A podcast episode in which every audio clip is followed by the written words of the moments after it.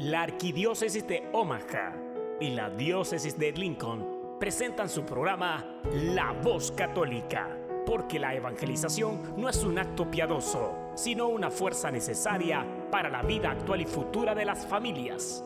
Te invitamos desde ya a escuchar tu programa La Voz Católica. En el nombre del Padre, y del Hijo, y del Espíritu Santo. Amén. Amado Padre, te damos gracias en esta hermosa mañana, una mañana con frío afuera, pero con fuego en nuestro corazón. Gracias por todas las bendiciones que nos has regalado. Gracias por todas las experiencias que nos has permitido vivir hasta el día de hoy. Especialmente, Padre Santo, te damos gracias porque nos permites iniciar un año litúrgico más. Hoy en este domingo que iniciamos el, nuestro calendario litúrgico, ponemos una vez más en tus manos todo lo que podamos hacer y también lo que no podamos hacer. En este momento, Padre Santo, te pido por todas las personas que nos están escuchando a través de este programa de radio, a través del podcast, en sus teléfonos, donde se encuentren, en sus hogares, en sus carros. Bendícelos abundantemente, Padre Santo, que ese tiempo que se toman para escuchar este programa se ha convertido en lluvia de bendiciones. Te pido también por toda la gente que en estos días empiezan a viajar a sus países de origen, para que puedas cuidarlos en su trayecto, que puedas traerlos bien de regreso. En este momento pienso también, Padre Santo, en todas las personas que están en la frontera en Tijuana, personas de Honduras, de El Salvador, de Guatemala, que están ahí con un futuro incierto, que no saben qué va a pasar con ellos, especialmente madres de familia, madres que vienen solas solamente con sus hijos, familias que traen niños pequeños y que han, han sufrido mucho, han caminado, han pasado muchas cosas, mucho sufrimiento, muchos dolores, cansancio, te pido, Padre Santo, que puedan encontrar en ti su fortaleza, su bálsamo para sus dolores, su guía para continuar, especialmente que no se aparten de ti. Amén. Queridos hermanos y hermanas, bienvenidos a un programa más de La Voz Católica, el hogar de los católicos en la radio. Hoy tenemos un programa especial, hoy estamos muy agradecidos con Papá Dios que estamos iniciando un año litúrgico con este domingo de hoy, primer domingo de Adviento, iniciamos un año litúrgico más. En cuatro semanas estaremos celebrando la Navidad, entonces tiempo de Adviento, tiempo de espera. Nuestro programa de hoy tendremos noticias, por supuesto. Tenemos una noticia muy importante de cómo el, Papa Francisco dio a conocer el nombre de las personas que serán parte del comité organizativo de la reunión del 21 al 24 de febrero del 2019. Y es, ¿por qué es importante eso? Hay una persona, parte de este, de este comité, que es de Omaha, y es el cardenal Blaise Supich. Él nació aquí en, en Omaha, Nebraska, fue ordenado en agosto 16 de 1975 como sacerdote por el arzobispo Daniel Sheehan. Entonces es interesante de cómo este cardenal de Omaha ha sido nombrado por el Papa para ser uno de los de las personas del comité organizador. Bueno, más adelante vamos a tener esas este, noticias.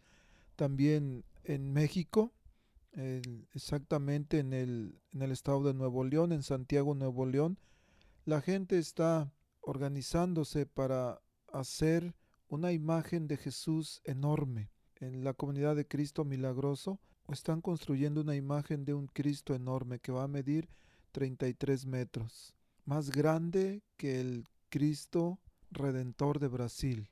Imagínense qué tamaño va a tener esto. Bueno, esas y otras noticias más las tendremos, tendremos reflexión sobre sobre el Evangelio de hoy. También tendremos otras noticias y así como la semana pasada que el programa fue patrocinado en parte por la Escuela de Evangelización, pues el día de hoy el programa es patrocinado en parte por el Comité Arquidiocesano de la Asociación Jóvenes para Cristo. el grupo de jóvenes para Cristo, así como otros en nuestra arquidiócesis, es un enorme motor de evangelización. Y hoy tenemos la bendición de tener a algunos de sus miembros del Comité Arquidiocesano que más adelante se presentarán y nos, nos hablarán un poco de lo que es Jóvenes para Cristo. Pero por el momento, ¿qué tal si comenzamos con nuestro segmento de noticias? Todo lo que necesitas escuchar sobre el acontecer en nuestra iglesia, lo escuchas aquí, en La Voz Católica. A continuación.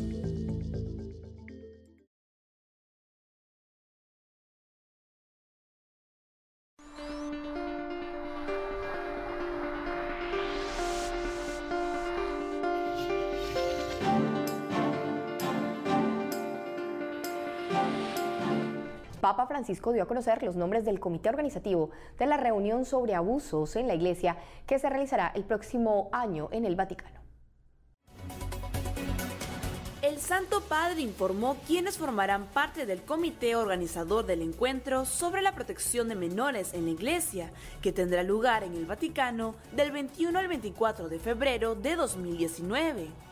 Los miembros de dicho comité serán el cardenal Blaise Cupich, arzobispo de Chicago, Estados Unidos, el cardenal Oswald Gracias, arzobispo de Bombay, India, el arzobispo de Malta y secretario adjunto de la Congregación para la Doctrina de la Fe, Monseñor Charles Chicluna, y el padre Hans Solner, presidente del Centro de Protección de Menores de la Pontificia Universidad Gregoriana y miembro de la Pontificia Comisión para la Tutela de Menores. En el encuentro también participará la Pontificia Comisión para la Tutela de Menores y algunas víctimas de abusos por parte del clero. Asimismo, asistirán los jefes de las iglesias católicas orientales, los superiores de la Secretaría de Estado, entre otros. Por otro lado, el miembro de la Pontificia Comisión para la Tutela de Menores, padre Hans Solner, afirmó que la reunión sobre la protección de menores en la iglesia tendrá una dimensión sinodal.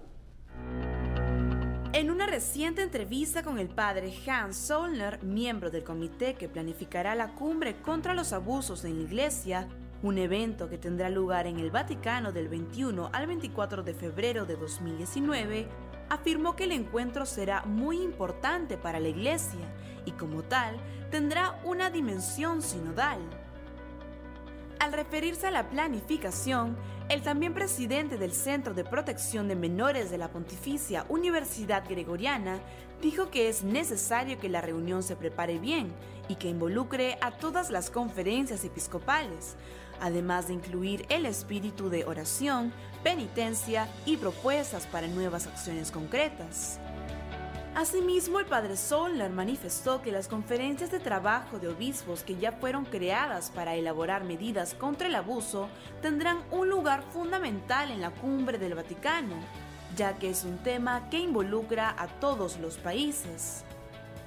Finalmente, aseguró que el Papa Francisco estará presente en todas las sesiones de trabajo, así como en la etapa de planificación, que incluye varios pasos concretos bajo su dirección. Los ojos de muchos fieles y de todo el mundo estarán en Roma este febrero esperando de los presidentes de las conferencias episcopales unidos al Santo Padre una respuesta rotunda y clara, eficaz para proteger a todas las personas que han sido víctimas de estos abusos en la iglesia, a jóvenes o adolescentes, a menores de edad, a niños y también a seminaristas. Nosotros tenemos que rezar para que realmente sea una reunión fructífera en donde se puedan concretar medidas que lleven a la purificación total de la iglesia. Y el canal oficial de la Jornada Mundial de la Juventud Panamá 2019 lanzó un video en el que se nos invita a unirnos en oración para que las víctimas de cualquier tipo de violencia encuentren paz, amor y apoyo en Dios. La violencia, en cualquiera de sus formas, atenta contra la dignidad de una persona, convirtiéndola en prisionera de malos recuerdos y afectando enormemente su integridad. Es justo pedir perdón y apoyar con todas las fuerzas a las víctimas al mismo tiempo que debemos empeñarnos para que no se vuelva a repetir, señaló el Papa Francisco durante su visita a Chile. La fuerza y determinación para sobrepasar esas barreras las hallarán siempre en la fe y en el amor que el Señor nos brinda cada día, además de recordar que siempre debemos andar en el sendero hacia la felicidad. Este mes te invitamos a que leves una plegaria por las víctimas. Unámonos a una sola voz para que aquellos que son víctimas puedan encontrar la paz, el amor y el apoyo en Dios nuestro Padre. Comparte con nosotros tus intenciones y divulga este mensaje con el hashtag Pray for Victims en todas tus redes sociales. Nos vemos en Panamá. Muy oportuno y apropiado este video de la organización de la JMJ en el que justamente se nos invita a orar por las víctimas de cualquier violencia, de cualquier abuso y para que podamos rezar y pedir por las heridas que puede haber en el corazón para que Dios en su infinita misericordia pueda sanarlas. En otras noticias, el Papa Francisco destacó en una audiencia la generosidad del pueblo libanés con los refugiados. Veamos. Papa Francisco recibió en audiencia a los miembros de la Fundación Maronita y autoridades del Líbano que acudieron al Vaticano en compañía del patriarca de Antioquía de los Maronitas, Cardenal Bechara Butros Ray. Durante el encuentro que se desarrolló en un tono cercano y distendido, el Santo Padre destacó la generosidad del pueblo libanés a la hora de acoger a los refugiados que huyen de la inestabilidad y violencia en Siria. También destacó la capacidad de los libaneses para sobreponerse a la desconfianza interreligiosa después de años de guerra civil y construir juntos una sociedad sustentada en el respeto a los demás. Asimismo, en su discurso el Santo Padre agradeció al conjunto de la comunidad libanesa por dos cosas. Primero, mantener el equilibrio entre cristianos y musulmanes, suníes y chiíes un equilibrio patriótico entre hermanos. Asimismo, en su discurso el Santo Padre agradeció al conjunto de la comunidad libanesa por dos cosas. Primero, mantener el equilibrio entre cristianos y musulmanes, suníes y chiíes, un equilibrio patriótico entre hermanos. Y segundo, por acoger a más de un millón de refugiados. Ahora nos enlazamos con nuestra corresponsal en Roma, Mercedes de la Torre Cuellar, quien nos trae la última información desde el Vaticano. Adelante, Mercedes. Hola estimados, me alegra saludarles una vez más desde la Plaza de San Pedro en el Vaticano para acercarles un poco más al corazón de la Iglesia. En primer lugar, el Papa Francisco nos recordó que Jesús es el Rey que da un sentido nuevo a la vida. Lo dijo en el último domingo del año litúrgico, en donde celebramos la solemnidad de Cristo Rey del Universo durante el tradicional rezo del Ángelus. El Santo Padre invitó a no seguir las lógicas de este mundo para dejar que Cristo dé nueva luz a nuestra vida, en ocasiones sometida a duras pruebas por la duda o por el miedo. Ante esto, el pontífice remarcó que Jesús quiere hacernos entender que por encima del poder político hay otro mucho más grande que no se obtiene por medios humanos, que es el amor y el testimonio de la verdad. Por este motivo, el Papa Francisco invitó a construir el reino de Dios que se fundamenta en el amor y ofrece paz, libertad y plenitud de vida. Al finalizar el rezo del Ángelus, el Santo Padre recordó a las víctimas de una terrible hambruna que ocurrió en 1932 en Ucrania y que causó cerca de 4 millones de muertos. Esta tragedia conocida como Holodomor fue una terrible carestía provocada por el régimen soviético, ante la cual el Papa pidió oraciones por este país y por la paz. Que esta inmensa herida del pasado sea un llamado para todos, para que estas tragedias no se repitan nunca más, pidió el Papa Francisco. Por otro lado, el Santo Padre aseguró que la política necesita de laicos, testigos del Evangelio. Lo dijo al recordar al venerable Giorgio Lapira, quien fue un reconocido político italiano entusiasta testimonio del Evangelio, cuyas actitudes estuvieron inspiradas por la óptica cristiana. Por este motivo, el Papa Francisco animó a ser operadores de paz, artífices de justicia, testigos de solidaridad y caridad, especialmente en el ámbito de la cultura y de la política, para renovar el entusiasmo de la entrega a los demás con alegría y esperanza. Estimados, estas fueron algunas de las noticias más relevantes sobre el Papa Francisco. Informó para ustedes en EWTN Noticias, Mercedes de la Torre Cuellar. Hasta la próxima. Gracias Mercedes por la información y en una reciente homilía en la Casa Santa Marta el Papa Francisco pidió evitar la enfermedad del consumismo contraria a la generosidad. Escuchemos.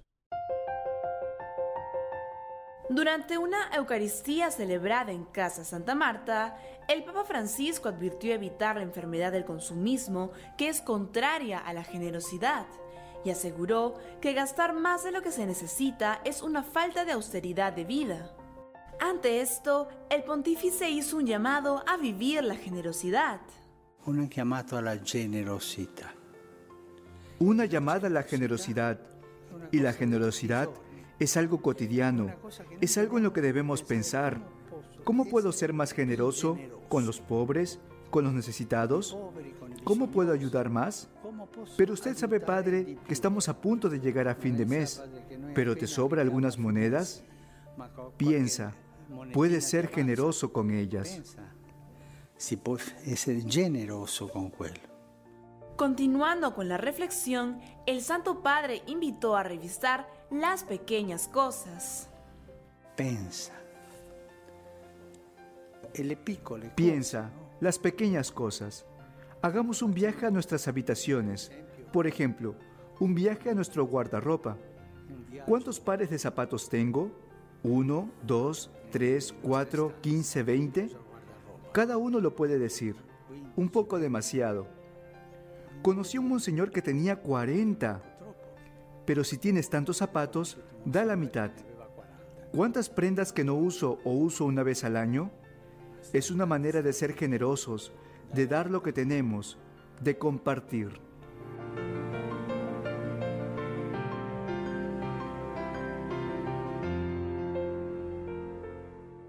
Ahora tenemos información desde Venezuela, donde una niña se encuentra camino a los altares. Ella sufrió una severa enfermedad que le quitó la vida, pero que le permitió a sus cortos años vivir de manera ejemplar el amor a Cristo y ganarse el cielo. Veamos. Amanda Gilceth Ruiz Suárez es el nombre de la niña cuya causa de beatificación ha sido abierta en Venezuela. La pequeña murió a los 6 años de edad víctima de una leucemia que la quejaba desde los 3 años. El pasado jueves 22 de noviembre, el obispo de San Cristóbal, Táchira, Monseñor Mario Moronta, presidió la apertura de la causa de beatificación de Amanda hoy considerada por los venezolanos testimonio de alegría y de esperanza. Durante la ceremonia celebrada en la parroquia Nuestra Señora del Carmen, el prelado dijo que solemos pensar que los procesos de beatificación son solo para los adultos, las monjas o los sacerdotes, pero la historia demuestra que no es así. Niños como Domingo Sabio, San Tarcisio, San Pancracio y muchos otros demuestran lo contrario. En la ceremonia juramentaron los miembros del Tribunal Diocesano encargado de la revisión de la causa, presidido por el padre Ricardo Casanova, delegado episcopal. El postulador es el padre Jesús Mora, quien cumpliría sus funciones desde Roma. Amanda Ruiz nació el 11 de mayo de 1999 y falleció el 21 de septiembre de 2005. A pesar de su corta edad y de la enfermedad, profesó una gran madurez espiritual, una intensa alegría y una confianza plena en Dios. Sus padres, quienes vivieron con ella en el barrio La Bermeja, Táchira, hoy se encuentran fuera del país a causa de la crisis. A mí me conmueve muchísimo esta historia de esta pequeña niña, ya que yo también tengo una hija de tres años y es increíble eh, cómo los pequeños, si se acercan al Señor, tienen esa conciencia y pueden desde tres años, como esta pequeña santita que va a caminar a los altares, ofrecer sus dolores, ofrecer eh, un cáncer, una leucemia y poder vivir la esperanza y la alegría y ser testimonio del amor de Dios en medio de esta cruz. Amigos, tenemos que hacer una pausa, pero al volver construirán estatua de Cristo más grande que la del Corcovado. Gobierno panameño entrega la restaurada catedral que consagrará el Papa en la próxima Jornada Mundial de la Juventud 2019. Ya volvemos con más información en EWTN Noticias.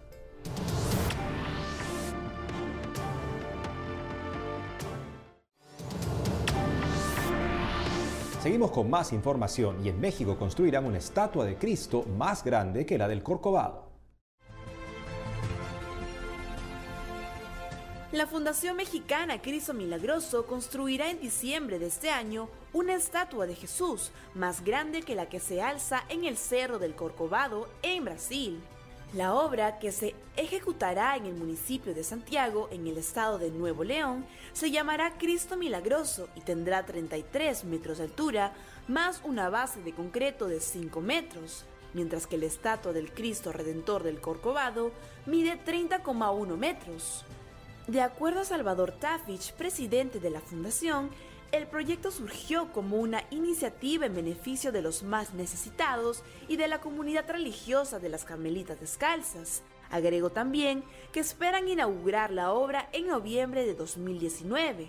La idea es que el Cristo Milagroso se convierta en un destino turístico religioso y lo recaudado en las visitas sirva para ayudar al trabajo social de la iglesia en la zona y el sostenimiento de la labor de las Carmelitas Descalzas.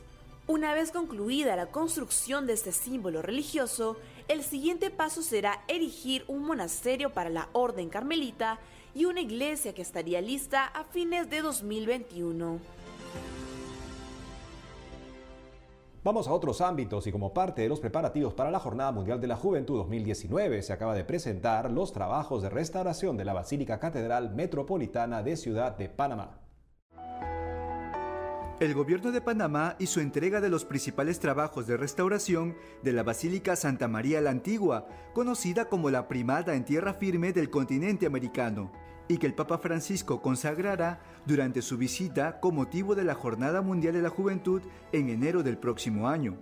En este contexto se realizó una ceremonia presidida por el arzobispo de Panamá, Monseñor José Domingo Ulloa, quien dio la bienvenida a los visitantes y procedió a bendecir el campanario. En declaraciones a la prensa, Monseñor Ulloa señaló que a pesar de la espera y las dificultades, la basílica se encuentra más bella y acogedora y aseguró que la arquidiócesis, con la ayuda de todos, irá completando los detalles faltantes. Por otro lado, agradeció a Dios que Panamá cuente con un templo que es signo de la memoria y el caminar del pueblo, desde donde se da a conocer a Cristo hasta llevarlo al corazón de cada persona. Con esa convicción, el arzobispo invitó a todos los panameños a visitar su catedral, que estuvo varios años cerrada. La restauración de la basílica, según cifras del gobierno, superó los 12 millones de dólares y duró aproximadamente dos años. Y los organizadores de la JMJ Panamá 2019 publicaron una breve biografía de una de las patronas de este gran evento. Se trata de la beata Sor María Romero. Conozcamos un poco quién fue esta religiosa.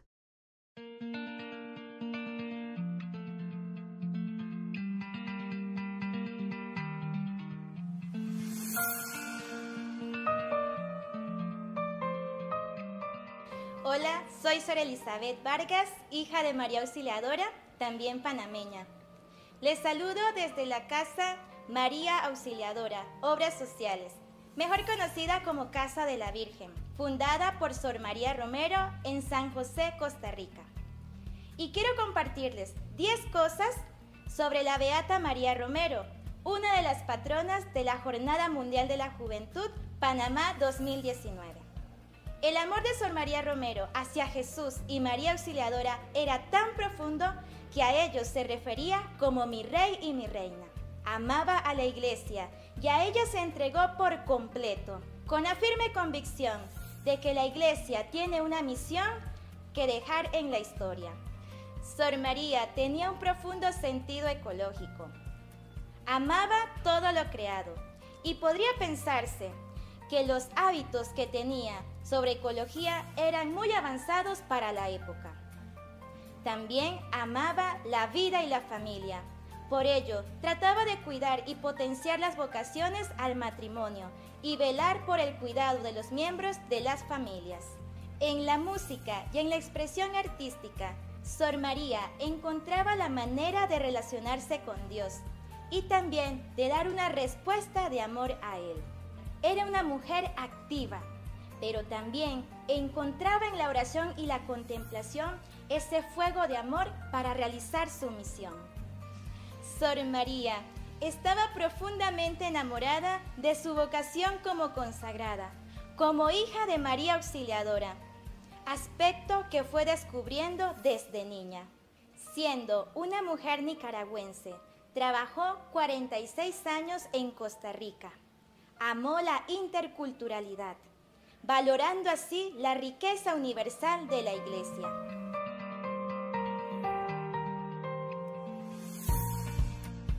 ¿Quieres saber más de ella? Te lo contaremos en este camino de preparación a los días en las diócesis en Costa Rica y hacia la próxima Jornada Mundial de la Juventud, Panamá 2019.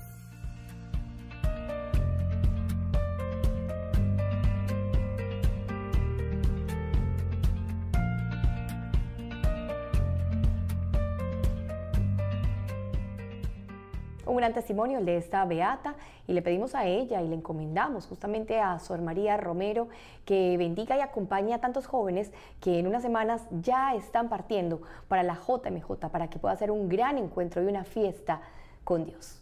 Por otro lado, el arzobispo de Los Ángeles en Estados Unidos alentó a contar las historias de las buenas obras que realiza la iglesia. El arzobispo de Los Ángeles en Estados Unidos, Monseñor José Gómez, afirmó que una de las esperanzas que tiene en su ministerio episcopal es que se puedan narrar todas las historias de las buenas obras que se realizan en la iglesia. Así lo dio a conocer en una carta semanal titulada Los católicos de Los Ángeles hacen un impacto. En dicho texto el prelado señala que cotidianamente se escuchan tantas historias de dolor y de tragedias, pero que en las comunidades eclesiales se cuenta otra historia y que es la de esas personas que dan a los demás, que sirven a los necesitados, que muestran amor y amabilidad en detalles pequeños y con frecuencia ocultos. Asimismo, el arzobispo de origen mexicano, que dirige la jurisdicción eclesiástica más grande de los Estados Unidos, recordó que hace unos días estuvo en Baltimore en la Asamblea General de los Obispos, en la que se trató sobre los abusos sexuales en la iglesia, y ante lo cual se propone un momento de renovación con la nueva colaboración entre los laicos y los obispos. Para concluir, Monseñor José Gómez alentó a los fieles a pedir a nuestra Santísima Madre María que ayude a abrir nuestros corazones de una manera nueva, especialmente hacia aquellos hermanos y hermanas más vulnerables. El buen ejemplo es contagioso y hay mucho buen ejemplo que compartir de lo que hace la iglesia todos los días, de lo que haces tú también en tu apostolado, lo que hacen tantas personas buenas dedicadas a la obra del Evangelio, que se puede decir, como dice el Señor, los hombres viendo las obras buenas que hacemos, den gloria a Dios Padre que está en los cielos. En otras noticias, Pelota al medio de la esperanza es el nombre del programa deportivo desarrollado por el gobierno de Uruguay y apoyado por la Arquidiócesis de Montevideo, que busca prevenir la violencia en entornos deportivos en niños y adolescentes que viven en situación de vulnerabilidad. Bueno, es un proyecto que me parece fantástico, ¿verdad? Porque trata de, de, tomar algo que a los chicos les gusta, el deporte, el juego, y cómo a través de eso educar. Bueno, eso es una realización muy, muy buena el intercambio entre adultos y, menores en un clima sano de convivencia, también, bueno, trata de transmitir valores que hoy nuestra sociedad necesita y que hacen a esa convivencia pacífica, al respeto al otro, a no hacer al otro lo que no quiero que me hagan a mí. Bueno, todo eso es parte de, lo que Pelota al medio de la esperanza logra. Así que me parece que es de las experiencias más lindas que se está haciendo eh, por parte del Estado con la ayuda de particulares en tratar de limar las asperezas que están en nuestra sociedad, tratar de crear círculos positivos, eh, círculos virtuosos contra los círculos viciosos que sabemos que también están presentes. Así que me parece una experiencia muy, muy buena que ojalá siga concitando apoyos y que pueda seguir adelante.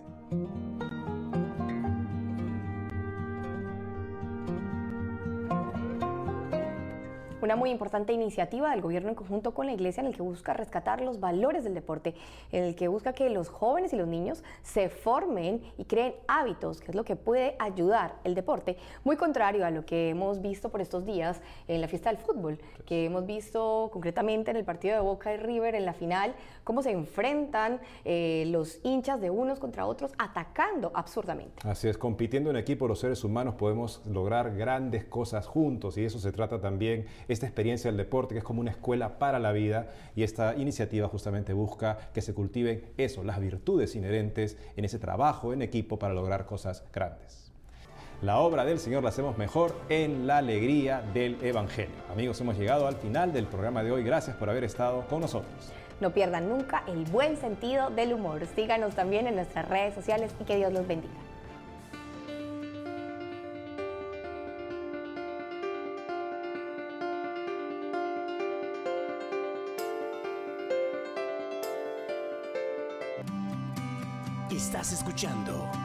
La Voz Católica. Muy buenos días otra vez, pues continuando con nuestro programa, como les había prometido, tenemos a la mesa arquidiocesana de la Asociación Jóvenes para Cristo. ¿Y qué tal si ellos mismos se presentan? Buenos días a todos, mi nombre es Ignacio Chavarría y yo soy el coordinador de formación arquidiocesana. Ah, buenos días, hermanos que nos escuchan a través de este, de este medio. Mi nombre es Gustavo Pastor y gracias a Dios ahorita estoy como tesorero arquidiocesano. Buenos días, hermanos, a cada uno de los que nos escuchan. Mi nombre es Natividad Salgado, actualmente subcoordinadora diocesana. Buenos días, mi nombre es Mónica Sánchez y soy la secretaria arquidiocesana. Buenos días a todos, mi nombre es Felicia Elizalde y actualmente estoy sirviendo como subcoordinadora de formación. Sé que muchos de nuestros oyentes ya han escuchado hablar de Jóvenes para Cristo, pero para muchos va a ser la primera vez que hoy escuchan hablar. ¿Quién es Jóvenes para Cristo? Bueno, mis hermanos, somos una asociación de laicos que se han tomado la tarea, se han tomado la tarea de llevar la buena nueva a todas las personas, como lo hizo nuestro Señor Jesús. De manera que buscamos transformar el mundo de hoy en un mundo de justicia, de paz y de caridad, con valores realmente cristianos. Nuestra asociación Jóvenes para Cristo nunca ha querido ser una organización, un movimiento aislado, sino que quiere trabajar como iglesia. Por esta razón siempre ha estado y quiere seguir estando disponible para acudir donde quiera que sean llamados. Al mismo tiempo, mis hermanos, están dispuestos a trabajar en unión con otros movimientos para la edificación de la iglesia. Para ser fiel nuestro llamado es necesario que nos preparemos como miembros activos y responsables de la Iglesia misionera. Por esto, nuestra Asociación Jóvenes para Cristo se ha preocupado por establecer un proceso de formación de tres años que responde a las necesidades que viven nuestras comunidades. Bueno, ahora me imagino que la gente quiere escuchar un poco sobre qué es la misión de Jóvenes para Cristo. ¿Quién quisiera tomar esta pregunta? Yo te podría contestar un poco de lo que es la misión de Jóvenes para Cristo. Bueno, Gregorio, nuestra misión como Asociación Jóvenes para Cristo es llevar la buena nueva de Dios a todas las personas. Y esto lo hacemos mediante un proceso de formación que busca ser integral, continuo y sistemático. Quiero decir con esto, la formación integral es que busque desarrollar cada una de las dimensiones del ser humano en la formación humana, en la formación intelectual, en la formación espiritual y la formación pastoral. También decía que era continuo. Es una manera de formar que está compuesta por actividades y programas de aprendizaje de forma teórica y práctica que se suele realizar por medio de cursos, talleres o retiros, especializados en aquello que se debe o se necesita aprender. De esta manera podemos responder a las necesidades específicas de la Iglesia en la actualidad. También mencionaba que era sistemático y la formación sistemática es aquella que se desarrolla a través de métodos y siguiendo un plan de trabajo establecido con anterioridad de manera que está eslabonada, o sea, que va en cadena de tal manera que un conocimiento te lleve a otro. La misión también es apoyar la vida de la comunidad multicultural insertada en la realidad eclesial creando líderes responsables que luchen que se viva la justicia, la paz y la caridad, buscando la conversión sincera, siendo ejemplo vivo de Cristo en el mundo de hoy. Esto es lo que es nuestra misión en la Asociación Jóvenes para Cristo, Gregorio. Bueno, hemos escuchado sobre la misión de Jóvenes para Cristo, pero me imagino que nuestros oyentes también quisieran conocer un poquito sobre su visión. Bueno, la visión de Jóvenes para Cristo es seguir evangelizando a toda persona por medio de la proclamación de la palabra de Dios, formar más comunidades que anhelen vivir una vida conforme a las enseñanzas de nuestro Señor Jesucristo, así como la primera comunidad cristiana que vivía en fraternidad y perseverando. Lo podemos mirar en el libro de los Hechos, capítulo 2, versículo 42. Parte de la visión de Jóvenes para Cristo es formar líderes responsables que guíen a las comunidades y promuevan el liderazgo en las parroquias, así como en los diferentes movimientos de la iglesia. La visión de Jóvenes para Cristo también se enfoca en continuar siendo una respuesta de fe a las necesidades de nuestra parroquia, a nuestra diócesis y nuestra iglesia en general. También como visión de Jóvenes para Cristo es apoyar la pastoral de conjunto en todos los niveles y buscar nuevas fuentes de enriquecimiento. También algo de lo, de lo más importante de nuestra visión es integrar a los miembros de la Asociación Jóvenes para Cristo en la vida plena de la parroquia. Pues continuando con nuestro programa aquí de la Voz Católica, agradezco mucho esta información tan valiosa que nos ha compartido Nati, Gustavo, Nacho, pero como siempre cada movimiento, cada cosa que sucede, hay una historia, hay, un, hay una fecha en que nacieron, que crecieron, en que han madurado, y cómo, cómo fue Jóvenes para Cristo, cómo salió, cuándo, dónde, cómo llegó aquí a Nebraska, hace cuánto y cómo se ha desarrollado su trabajo aquí en nuestra arquidiócesis? Bueno, tenemos a Jóvenes para Cristo, gracias a unos jóvenes que en 1978 sintieron la necesidad de tener un encuentro con Cristo. Esto sucedió en la ciudad del Monte, California. Ellos empezaron con un estudio de Biblia y también realizaban actividades de apostolado, como visitando enfermos y a los presos en las cárceles. Así ellos continuaron y a través de estudio y de, la oración, en 1981 se realiza el primer retiro en la Arquidiócesis de Los Ángeles, California. En ese entonces también tomaron el nombre de Jóvenes para Cristo, que sus siglas JPC significan justicia, paz y caridad. Esto quiere decir que un joven para Cristo es alguien que lucha por buscar la justicia, por promover la paz y por practicar la caridad. Jóvenes para Cristo comenzó como un ministerio parroquial, ahora se ha convertido en una asociación de laicos comprometidos que abraza varias parroquias a nivel diocesano, interdiocesano, nacional e internacional. Aquí en Nebraska existe Jóvenes para Cristo desde 1997. Inició en el pueblito de Skylar. Ahora hay presencia, gracias a Dios, en seis parroquias más. En la parroquia de Omaha, en San José, en San Patricio, en Fremont, en San Buenaventura, en Columbus, eh, Divina Misericordia en Skylar, Sagrado Corazón en Norfolk y en San Miguel en South Sioux City. Y hemos visto muchos frutos aquí en Nebraska. En algunas de las parroquias hay miembros de Jóvenes para Cristo trabajando a tiempo completo que han sido formados con la formación que se tiene. También hay un ah, miembro de Jóvenes para Cristo en la formación al diaconado permanente. Si Dios permite, él se ordena en el 2021. También el diácono Gregorio recibió la formación de jóvenes para Cristo. Pero hay algo que con lo que yo quiero terminar. Eh, algo que dijo un sacerdote aquí en Nebraska.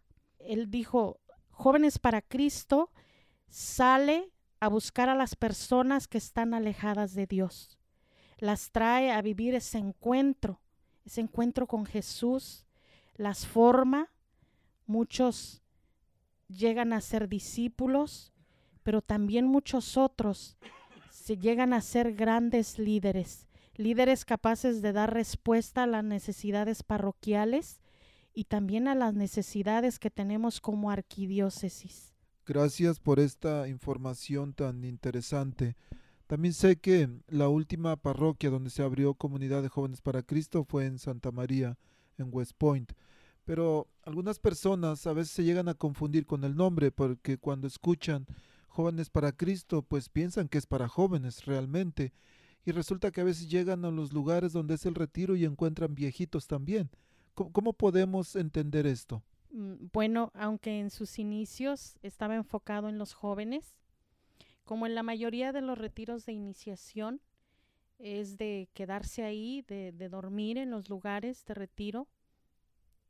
Por regulaciones en las leyes, no se permite a personas menores de 18 años. Tienen que llegar las personas a vivir este retiro de iniciación mayores de 18 años hasta 100 años o más. Y se quedó el nombre de Jóvenes para Cristo porque para Cristo todos somos jóvenes. Pero también, gracias a Dios, la asociación ya está elaborando un plan de formación para adolescentes. Eh, este plan va a cubrir las edades de 13 a 18 años de edad. Y estamos esperando que salga porque sabemos que va a ser de gran bendición, aparte de la necesidad tan grande que hay entre nuestros adolescentes. Gracias. Bueno, hablando del carisma y qué es lo que atrae a mucha gente, quisiéramos saber un poquito más, o más bien saber cuál es el carisma de Jóvenes para Cristo. Bueno, si me permiten, yo quisiera contestar. Siento que es difícil elegir un solo carisma porque veo que hay muchos. Dios nos regala a cada quien una gracia especial y nos pide que la compartamos con el mundo entero. Pero si hay que elegir una sola, yo diría que nuestro carisma es el servicio a la iglesia. Y es que nuestra asociación tiene una formación hermosa que nos enseña a ser líderes en nuestra iglesia. Reconocemos que para servir a la iglesia de la mejor manera posible debemos regirnos por tres reglas básicas la obediencia, la formación y el apostolado. Y al seguir estas tres reglas es como llegamos a ser esos buenos servidores, servidores de nuestras parroquias que participan como lectores, ministros de la Eucaristía, catequistas y miembros del coro. Pero no solo apoyamos a nuestras parroquias, también ayudamos a nuestra arquidiócesis Hemos ayudado en la colecta anual del arzobispo y otras campañas. Apoyamos en los eventos diocesanos y el arzobispo lo ha reconocido y nos ha dado las gracias por eso. Y también ayudamos en cosas como el plato de arroz. Y es por eso que yo diría que nuestro carisma es ese, el servicio a la iglesia. Muchísimas gracias, Mónica. Este, qué importante es hablar de la obediencia como una base para nuestro ministerio. Y eso es lo que me gusta en parte de, este, de esta asociación. Este, bueno, pues el tiempo se nos ha terminado. Quiero darle las gracias a todos. Gracias a Nacho, a Felicia, a Nati, Mónica, a Gustavo. Gracias también por patrocinar esta hora. Y bueno, son más que bienvenidos a cuando ustedes quieran venir aquí al, al estudio. Vengan y con gusto son bien recibidos. Que Dios los bendiga y nos vemos la próxima vez. Estás escuchando La Voz Católica. Como les decía en un principio, estamos iniciando hoy el tiempo de Adviento. Pero ¿qué es el tiempo de Adviento? ¿Cómo podemos prepararnos? ¿Qué debemos hacer? ¿Qué significa? Escuchemos una breve reflexión sobre esto.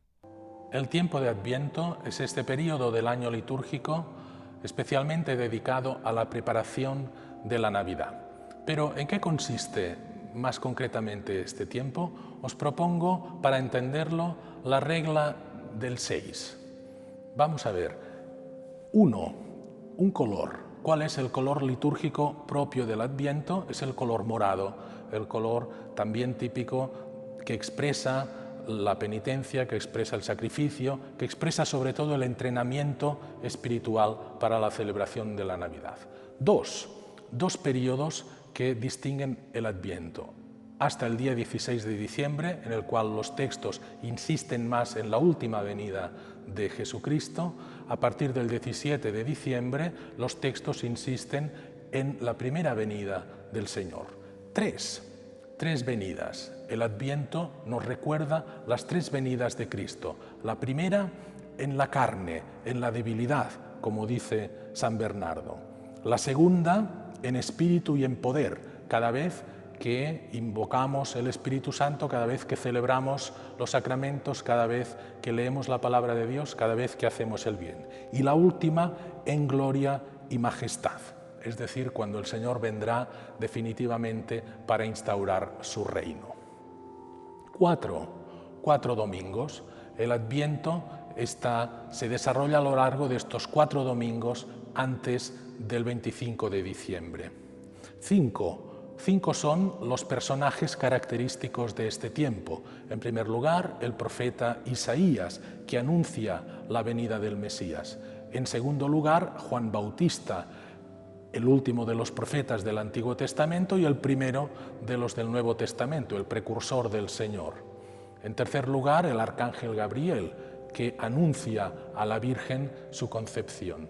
En cuarto lugar, evidentemente, la Santísima Virgen, Santa María, que recibe el anuncio del ángel y concibe en su seno el Verbo encarnado. Y en quinto lugar, Jesucristo mismo, Dios hecho hombre. Y en sexto lugar, podríamos, decir, podríamos añadir un último personaje a estos cinco que he enumerado. Este último personaje sería cada uno de nosotros, cada uno de los creyentes que recibe en su corazón el don de la gracia que recibe en su vida nuestro Señor Jesucristo. Por lo tanto, un color, dos periodos, tres venidas, cuatro domingos, cinco personajes y el sexto que somos cada uno de nosotros. Que tengáis un feliz adviento.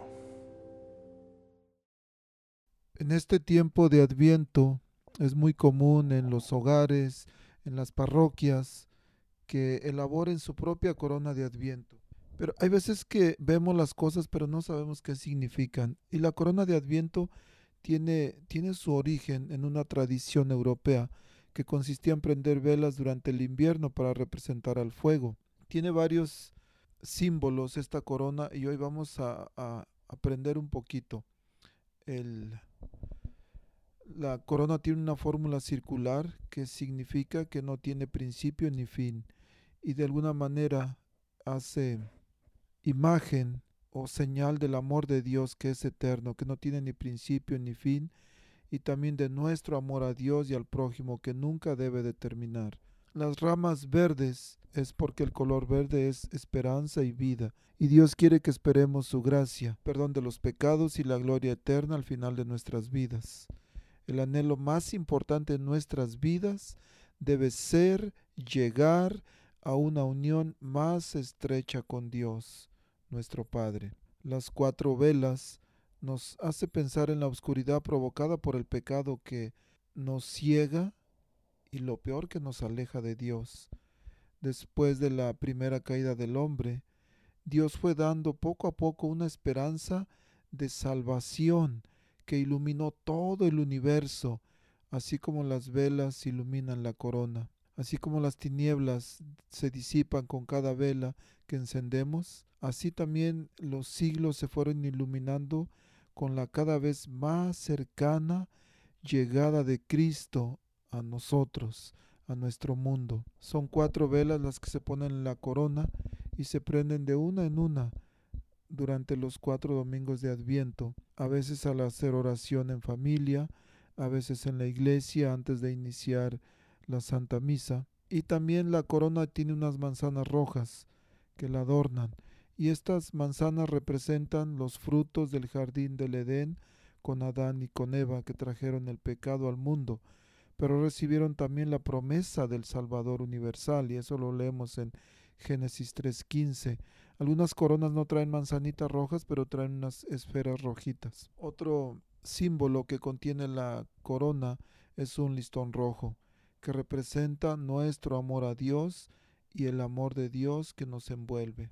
El, algo que se sugiere es de elaborar la corona en familia, aprovechando el momento para motivar a nuestros hijos, platicándoles acerca de esta costumbre, su significado, de que estamos esperando la llegada de Jesús. La corona normalmente se coloca en un sitio especial dentro del hogar o en la parroquia, en un lugar fijo, donde los niños la puedan ver y especialmente que recuerden o que nos haga recordar constantemente la venida de Jesús y la importancia de prepararnos para ese momento.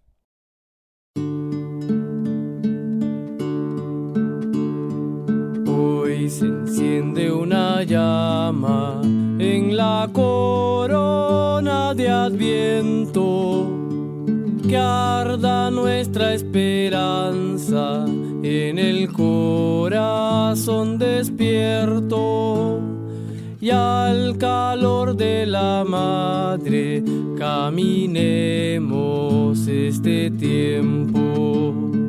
Un primer lucero se enciende anunciando al rey que viene. Preparad corazones, allánense los senderos. Hoy enciende una llama en la corona de Adviento que arda nuestra esperanza en el corazón despierto y al calor de la madre caminemos este tiempo. Crecen nuestros anhelos al ver la segunda llama nacer. Como dulce rocío vendrá el Mesías hecho niño.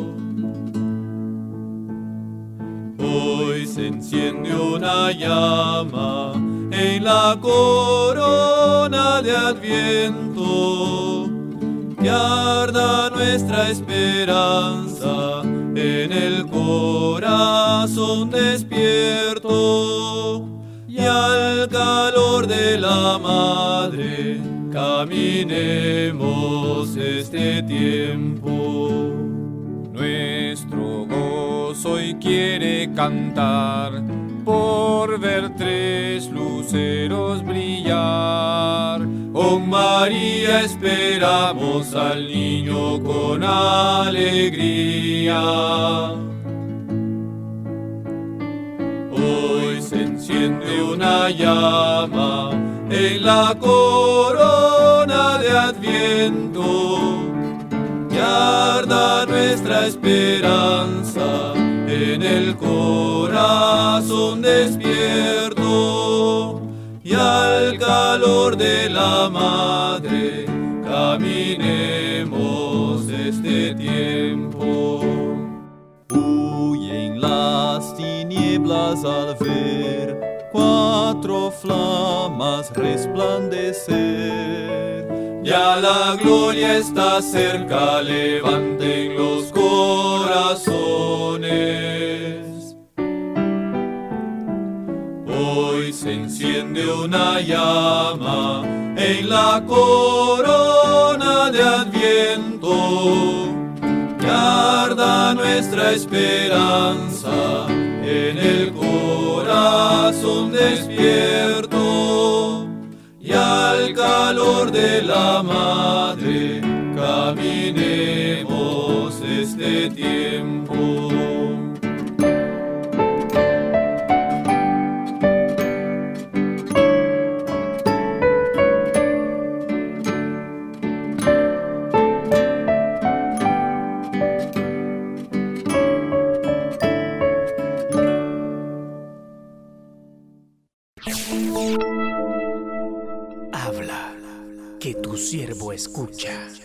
Un segmento donde meditaremos las lecturas del día.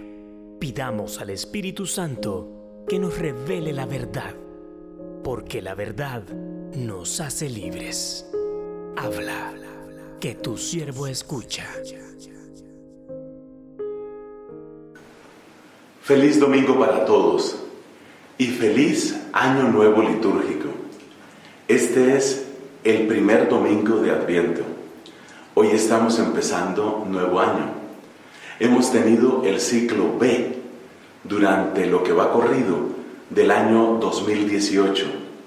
Pero en este domingo empieza el nuevo año litúrgico en el ciclo C.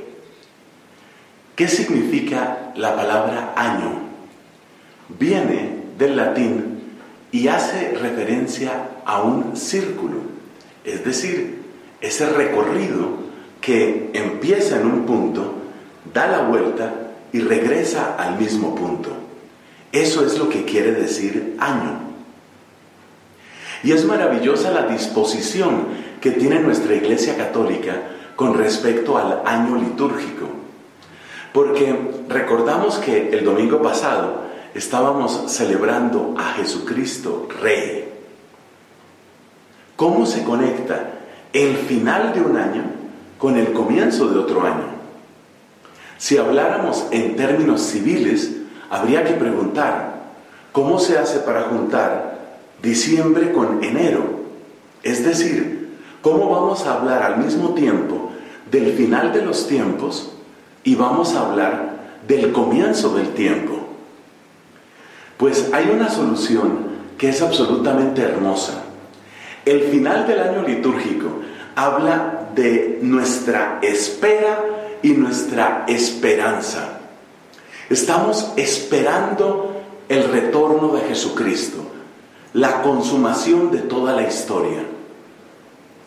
La palabra clave es la palabra esperanza. ¿Y cómo empieza el año litúrgico? Empieza exactamente con la misma palabra, con la palabra esperanza.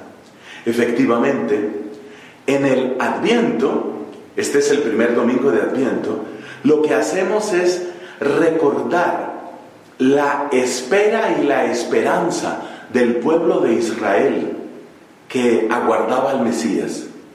Entonces, la palabra que sirve de puente entre el final del año litúrgico y el comienzo del nuevo año litúrgico es la esperanza. De hecho, en los primeros días de Adviento, lo que se subraya no es cuando Cristo llegó a nuestra tierra por primera vez y nació de las entrañas purísimas de la Virgen. Eso no es lo que se recuerda tanto en los primeros días del Adviento. Lo que más se subraya en esos primeros días es que el mundo tiene necesidad de Dios. Y por eso el mismo lenguaje de espera y de esperanza que traíamos por el final del año litúrgico 2018, ese mismo lenguaje conecta perfectamente con el nuevo lenguaje, es decir, con el momento en el que nosotros le pedimos a Dios que nos envíe al Salvador. Es importante tomar en cuenta estas riquezas de nuestra vida litúrgica para que cuando vayas a la Santa Misa, cuando prediques las lecturas de hoy, o cuando compartas el mensaje de este domingo, sepas que hay una palabra fundamental. Y es la palabra con la que nosotros terminamos el año, esperanza. Y es la palabra con la que nosotros comenzamos el año, esperanza. La esperanza es el final del año, es el comienzo del año, es el ritmo de nuestra vida como cristianos. Queridos hermanos y hermanas, pues el tiempo se ha acabado. No nos resta más que decirles que tengan un excelente y bendecido domingo en compañía de sus familias, de sus seres queridos. No olviden que pueden escucharnos también ahí en, en podcast. Pueden buscarnos en Facebook en La Voz Católica. Y por último recordarles que las oficinas de las escuelas católicas de Omaha, así como la oficina del Ministerio Hispano, Estamos por el momento en la escuela de Santa María, que está en la 36 y la X. Si necesitan información sobre las escuelas, por favor comuníquense al 402-557-5570 y para cualquier cosa con el Ministerio Hispano, por favor comuníquense al 402-557-5571. Que Dios los bendiga en abundancia. Nos vemos la próxima semana. La Arquidiócesis de Omaha y la Diócesis de Lincoln presentaron su programa La Voz Católica, porque la evangelización no es un acto piadoso, sino una fuerza necesaria para la vida actual y futura de las familias. No olvides que el próximo domingo tienes una cita aquí en La Voz Católica, de 8 a 9 de la mañana por esta emisora.